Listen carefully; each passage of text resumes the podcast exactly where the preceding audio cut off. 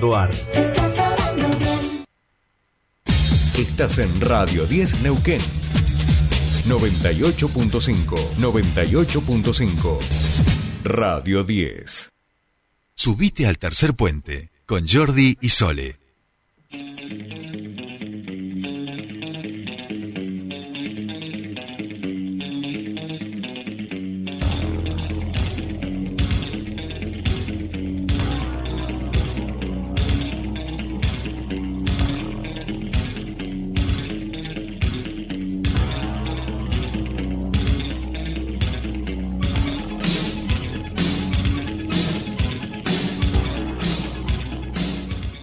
Estamos aquí preparados, listos y dispuestos. ¿Alguien ha venido al estudio de radio mientras nosotros nos preparábamos los llamados, estábamos en la tanda y nos ha enfriado las sillas? Sí.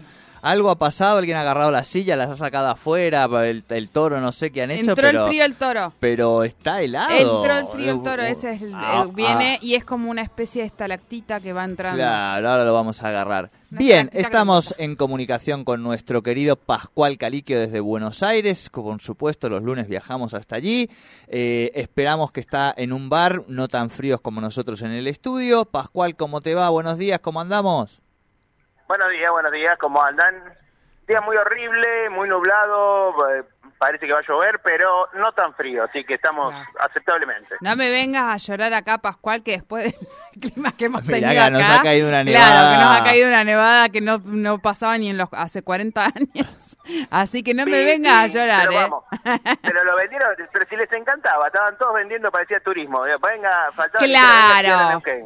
Es sí, que hasta el menos Cholulo publicaba alguna foto porque realmente, claro, estábamos absolutamente contentos. es, es lo que Sí, es sí, sí. lo que generó contenido el fin de semana era la nieve y eso lo sabíamos todos los comunicadores, digamos, además de, la ilusión. No sé por qué, pero todos estamos esperando ahí que la nieve, la nieve, los niños, los grandes, ¿viste cómo es? Eh, bueno, Pascual Caliquio. Eh, allí no ha nevado, por suerte, porque si no ustedes estarían insoportables, los porteños con nieve, imagínate, o sea, si ya, si ya los neuquinos nos ponemos pesados, imagínate los medios de Buenos Aires con un poco de nieve, ¿no? Sería tremendo. Todavía, recordamos ese 9 de julio que nevó acá. Esa, mira, todavía recordamos ese 9 de julio que nevó acá. Bueno, además de aprovechar los feriados para jugar a fútbol este mixto, mi querido Pascual Caliquio, eh, vamos a hablar, vamos a hacer un poco de memoria histórica, que me parece que está bueno. Y lo primero que te voy a preguntar, Pascual, es dónde estabas, obviamente, hace exactamente 20 años atrás mientras en Bueno. nuestro país lamentablemente teníamos que lamentar, valga la redundancia, permítanmela, eh, el asesinato de Darío y Maxi, ¿no? Dos, eh, nos situamos, volvemos al año 2002, el gobierno del Cabezón Dualde, este, ustedes estaban aquí, yo no, así que en la memoria Yo estaba en histórica... La Plata. Usted estaba en La Plata, Estudiaba. estudiaba periodismo. Así es. ¿Y cómo se entera la noticia? Eh, bueno, en ese momento estaba todo bastante convulsionado. Sí.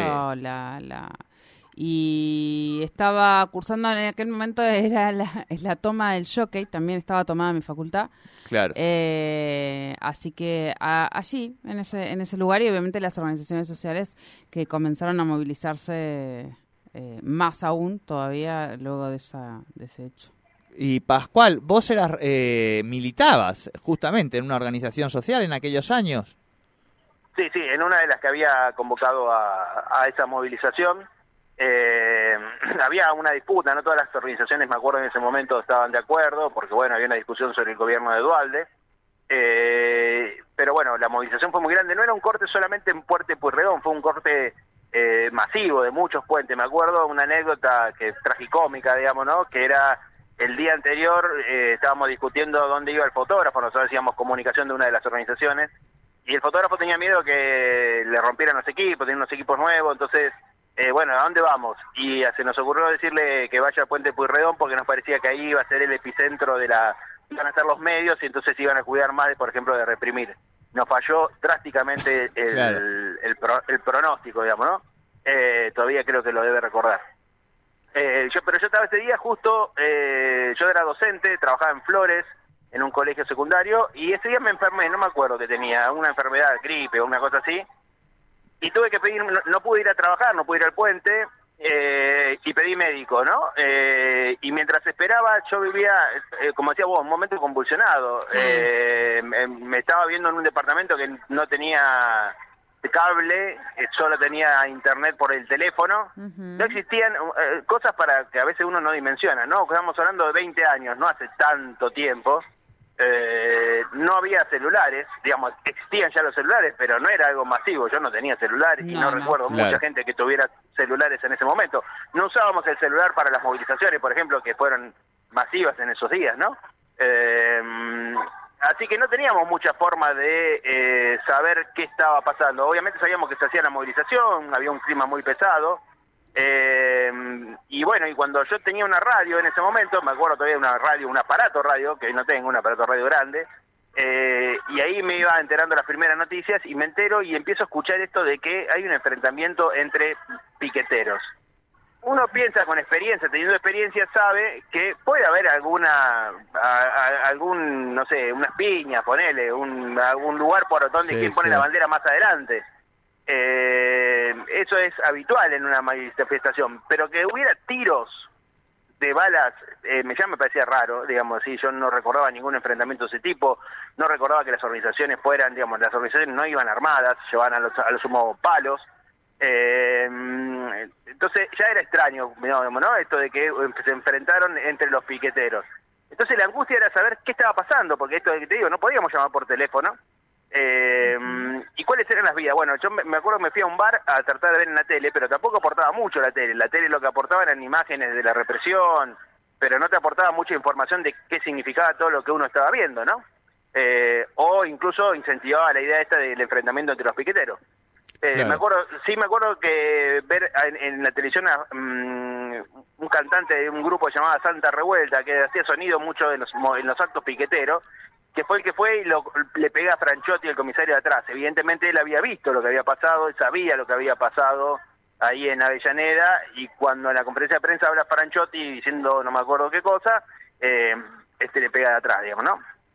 Eh, y una cosa que recordábamos ayer en, en Twitter era eh, que la forma que teníamos en ese momento, más cercana a lo que hoy pueden ser las redes sociales, era Indimedia. No sé si ustedes alguna vez entraron en Indimedia. es Indimedia, la pero- página, Sí. sí. obvio, éramos, o sea, claro, había que entrar siempre a Indimedia con todas la- las protestas, las convocatorias de las organizaciones a nivel global, digamos. Yo entraba del otro Me lado había del charco. ¿eh? Me había. se me había Indimedia. Indimedia Argentina, claro, claro, claro, sí, sí, es cierto.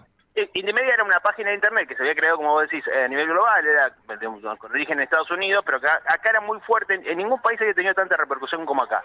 Eh, porque aparte nos gustaba pelearnos, era como un foro, digamos, ¿no? Uno podía Sí, subir, sí. fue la primer, el primer lugar donde uno podía subir información, no solamente, no, no había una- un, alguien centralizado que subía la información, sino que las mismas organizaciones iban subiendo ahí Exacto. fotos, videos, eh, imágenes, crónicas de las cosas que iban pasando. Entonces uno, por un lado se iba enterando de cosas que no salían en los medios y por otro lado podía intervenir, podía polemizar, podía discutir, podía charlar y que como nos gusta eso y nos encanta, en un momento también fue un quilombo como ahora son las redes sociales. Eh, pero yo creo que eh, eh, es difícil de explicar, ayer decíamos, es difícil de explicar para hoy para que, que existen las redes sociales, pero para nosotros fue central. ¿no? Los medios alternativos y, y- e Indimedia fueron central para ese primer momento en que no se sabía muy bien qué estaba pasando. Y después la- el rol de los periodistas y sobre todo de los fotógrafos. En un momento en el que todavía la- las, las fotos se revelaban, digamos, ¿por qué se tardó, eh, aparte de las cuestiones políticas y de las dudas en las redacciones respecto de qué publicar y qué no publicar? Uno de los motivos por el que se tardó un día en saber, eh, tener claro qué había pasado es que uno de los fotógrafos tuvo que revelar las fotos y recién las tuvo al otro día. Claro. Eh, y ahí y ahí se pudo tener el mapa completo de lo que había de lo que había pasado, ¿no? Y, poder reconstruir ya no las hipótesis, sino tener pruebas concretas de que había sido la policía la que había fusilado a, a Darío y a Maxi, ¿no? Tal cual, y a partir de ahí también eh, una de las portadas más históricas que recordamos de Clarín con ese título La crisis causó dos nuevos muertos, ¿no? Eh, que creo que eh, todo lo que vos ibas narrando es lo que permite que cuando uno ve esa portada eh, genere justamente mucho más enojo en la ciudadanía y una presión mucho más elevada al, al gobierno de Dualde que, que finalmente termina con, con el adelantamiento de las elecciones, ¿no?